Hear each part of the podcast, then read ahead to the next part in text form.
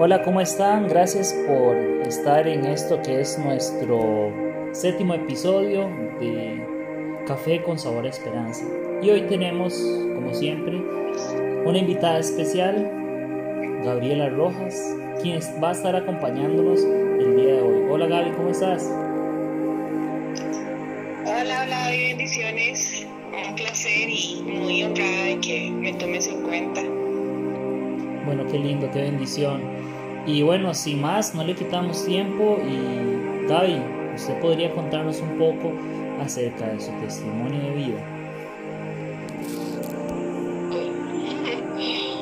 Pues, como te digo, de verdad me siento muy honrada de compartir este espacio.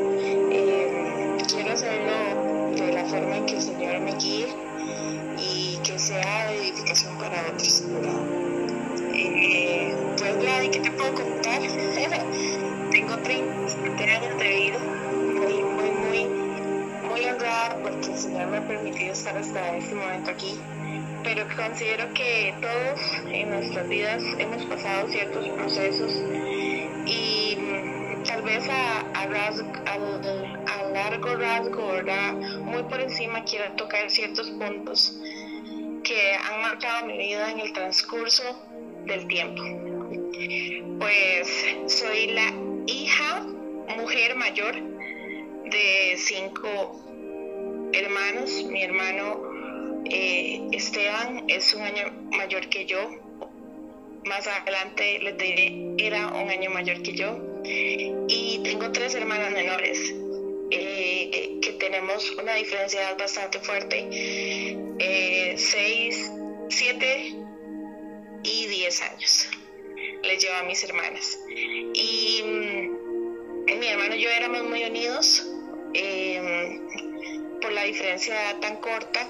Y entonces, este, cuando nacen mis hermanas, se volvieron como mis hijas, literalmente, ¿verdad? Eh, eh, sumado a eso, al nacimiento de mi segunda hermana, mi papá tuvo un accidente muy fuerte, muy fuerte. Él quedó con una paraplegia en todo su cuerpo, discapacitado inmediatamente. Y entonces ahí empieza un proceso muy fuerte en mi vida.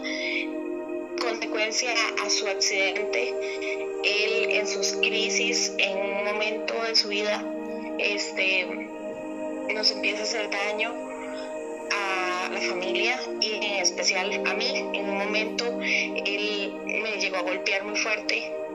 Me acuerdo de que me haya arrancado el cabello y todo.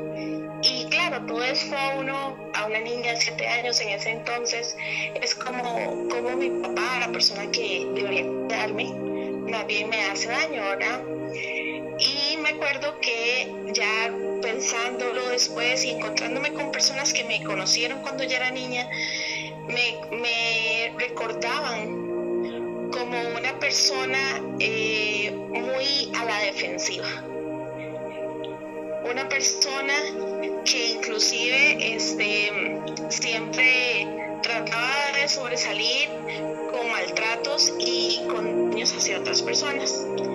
Entonces mi infancia fue marcada en ese aspecto. Desde el momento en que iniciamos este, eh, este proceso, eh, fue bastante fuerte. Mi mamá tuvo que salir a trabajar y literal, literalmente entre mi hermana y yo tuvimos que hacernos cargo de mis hermanas, ¿verdad? Obviamente toda mi familia siempre ha sido muy unida, nos ha ayudado montones, pero no había muchos dolores que se estaban acumulando en mi corazón y mucha soledad, mucha soledad. Eh, empiezo a crecer, mis hermanos empezamos a crecer, mis papás se divorcian, fue otro golpe fuerte, ¿verdad? La, la falta de una imagen eh, masculina en mi vida marcó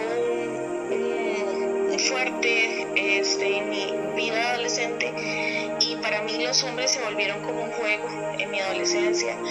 Eh, buscaba en otras personas el amor que estaba haciendo falta en mi corazón y ya terminando, estaba en el segundo o tercer año de carrera de la universidad, este, en un, un desafío constante sobre la autoridad que Dios quería poner sobre mi vida, ¿verdad? Eh, no pude concluir mis estudios universitarios en ese año, estaba sin trabajo, eh, no sabía qué rumbo iba a tomar mi vida. Y yo, yo le dije al Señor, Señor, yo no sé qué vas a hacer, pero si tú existes, porque ya en ese momento había un periodo donde yo ya no quería la autoridad del Señor en mi vida, ¿verdad? Me había apartado por completo de los caminos del Señor, eh, aún siendo este, de niña instruida, ¿verdad? En los caminos del Señor y a los 13 años recibí al Señor como mi único Salvador. A la edad de 21, 22 años, este desafié al Señor y le dije, Señor, yo no creo en ti, no, no creo que existas, ¿cómo vas a permitir todo esto que está pasando en mi vida y cómo permitiste que pasara todo esto en mi vida? Y entonces por ahí de los 23 años, 24, si no me equivoco, fue cuando pasó el antes y después de Gaby. Este antes y después fue marcado a través de la muerte de mi hermano para contarles un poco, Lai, mi hermano era, no tanto mi hermano, era como mi compañero de vida. Era como mi amigo, era mi cómplice, era, bueno, un sinfín, un sinfín de cosas. Mi hermano no era un hermano normal para mí.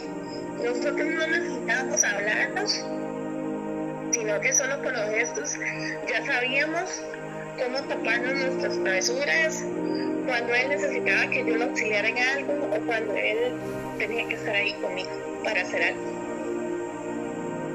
Y entonces él muere, Vladi, y para nosotras, como hermanas y como con mi mamá, fue un golpe muy fuerte. De hecho, todavía el recordarlo es algo doloroso para mi vida pero, pero, ahí fue donde el Señor respondió a esa pregunta que yo le hice. Si tú existes, tienes que hacer algo tan radical en mi vida para que así seas demostrado que de verdad existes. Y cualquiera diría, Gaby, ¿cómo se le ocurrió usted retar al Señor de esa forma? tal vez en el momento no lo cuestioné, en otro momento le dije, Señor, pero si esto era lo que querías hacer, ¿por qué así? Pero le voy a decir una cosa. Desde el momento en que mi hermano muere, a pesar de que fue algo muy doloroso, lo que yo sentí dentro de mí, la paz, la tranquilidad y la presencia de Dios de una forma tan especial que yo dije, Señor, esto era lo que tenía que pasar en mi vida para que yo entendiera que tú existías.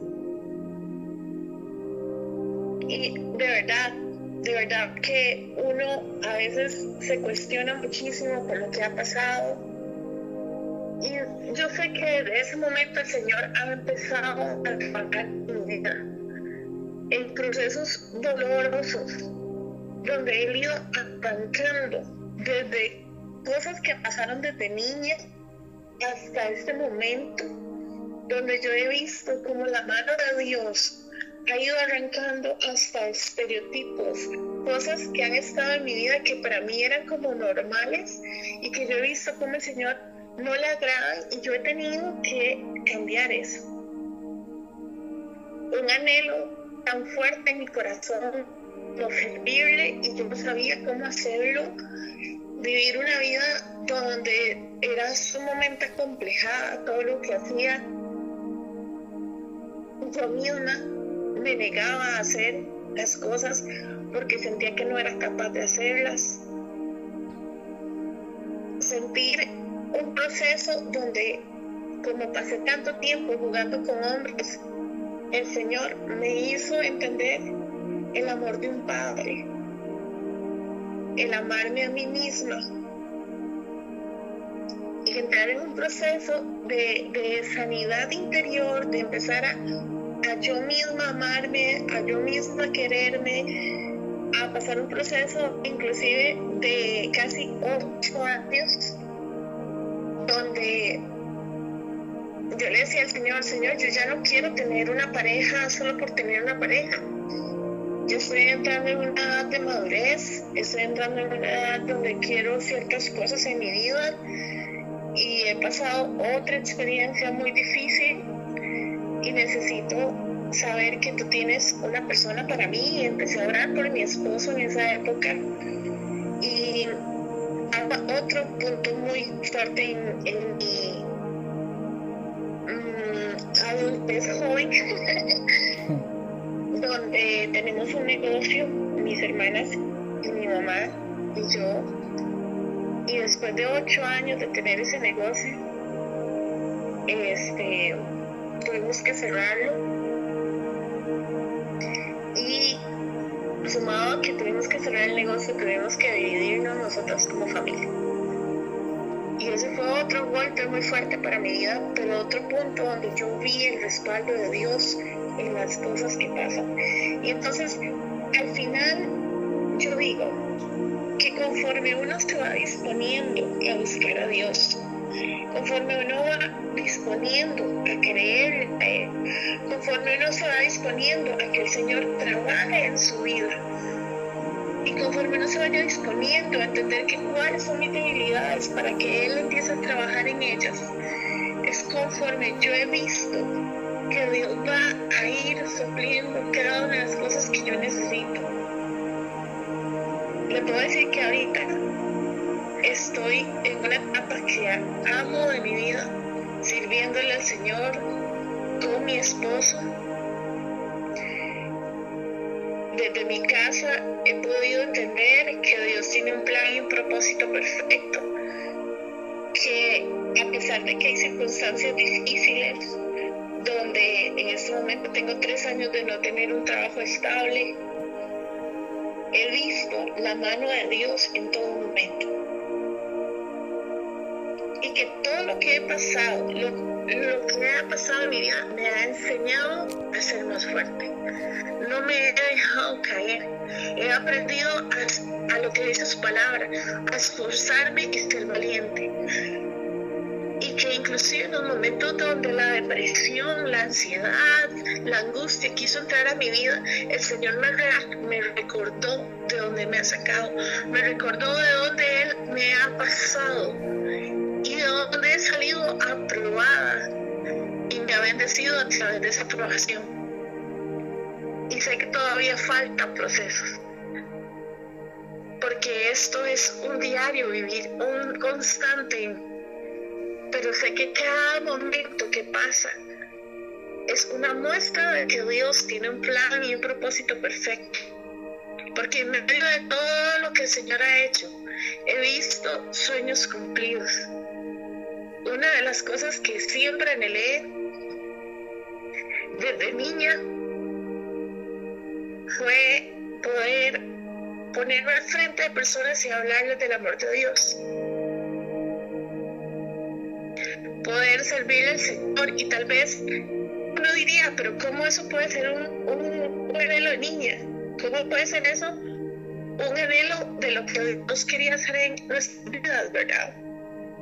Yo me acuerdo yo tener ocho años, siete años, y yo tenía una Biblia a la par de mi, de mi cama, y yo decía, Señor, si yo quiero conocerte, tengo que leer la Biblia. Y yo leía la Biblia y nunca pasaba de Génesis, ¿verdad? siempre recuerdo la primera pasar Génesis súper bien, porque siempre lo leía cuando era niña. Pero eso era parte de lo que Dios quería hacer en mí del que yo fuera creciendo en Él para los planes que Él tenía en mi vida. No fue fácil, no fue fácil y hasta el momento no ha sido fácil. Pero sí le puedo decir que ha sido un trayecto de mucha bendición. Que en medio de la adversidad he visto, he visto cómo Dios ha extendido su mano para cuidarme. Y para usted en este proceso, ¿Qué ha sido lo más difícil? Ya vemos que la muerte de tu hermano, el divorcio de tu mamá. Para usted, ¿qué ha sido lo más difícil en ese proceso?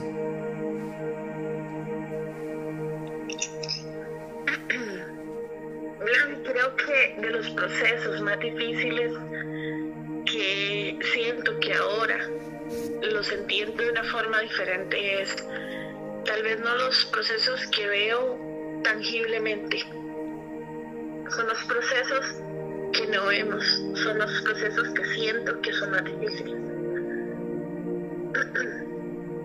procesos donde he tenido que dejar de un lado mi orgullo, la mentira, la hipocresía, el ser que me menosprecia a mí misma, querer aparentar ser algo que no soy, el querer este inclusive fingir ante otras personas para ser aceptada. Creo que el proceso más difícil que vivimos es el que no vemos, el que tenemos esa lucha constante en nuestra mente, que tenemos esa lucha constante en nuestra, en nuestra vida diaria, porque los procesos que vemos los estamos experimentando en el momento.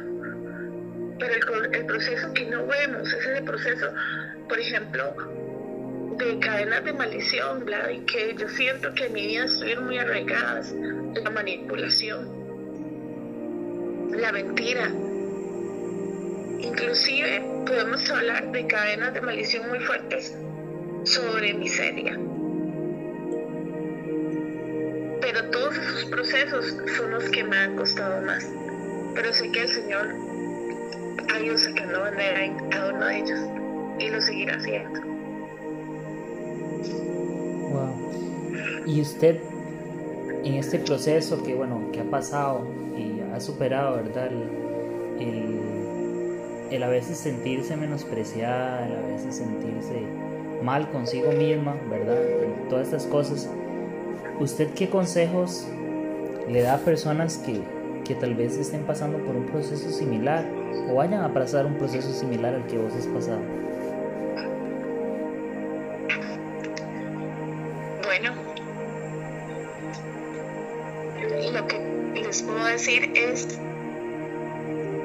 Es que este que nos aferremos de la mano del Señor. definitivamente es el disponerse a lo que el Señor quiere hacer en nuestras vidas. Porque el proceso que, está, que estamos pasando es la formación de lo que Dios va a sacar lo mejor de nosotros. Entonces, no tengamos miedo del proceso, de esa, de esa situación que estemos pasando. Porque si nos disponemos a entender, a dar nuestra mejor cara, no hipócritamente, ¿verdad? A dar nuestra mejor cara, nuestro mayor esfuerzo, a esforzarnos, a ser valientes, al llegar y alcanzar y entender ese proceso que Dios nos está haciendo pasar para dar lo mejor de nosotros. Y a través de ese proceso de notar un gran, gran, gran, una gran sorpresa, una gran sorpresa, una sorpresa que nos va a cautivar. Y la mayor sorpresa que podemos tener en nuestras vidas es creerle a Él. Es entender que Él se levanta con nosotros y se acuesta con nosotros. Él está en todos los pasos que demos desde el momento en que nos disponemos a creerle a Él no es fácil, no es fácil, pero conforme nos vayamos disponiendo, las cosas son más agradables para recibirlas.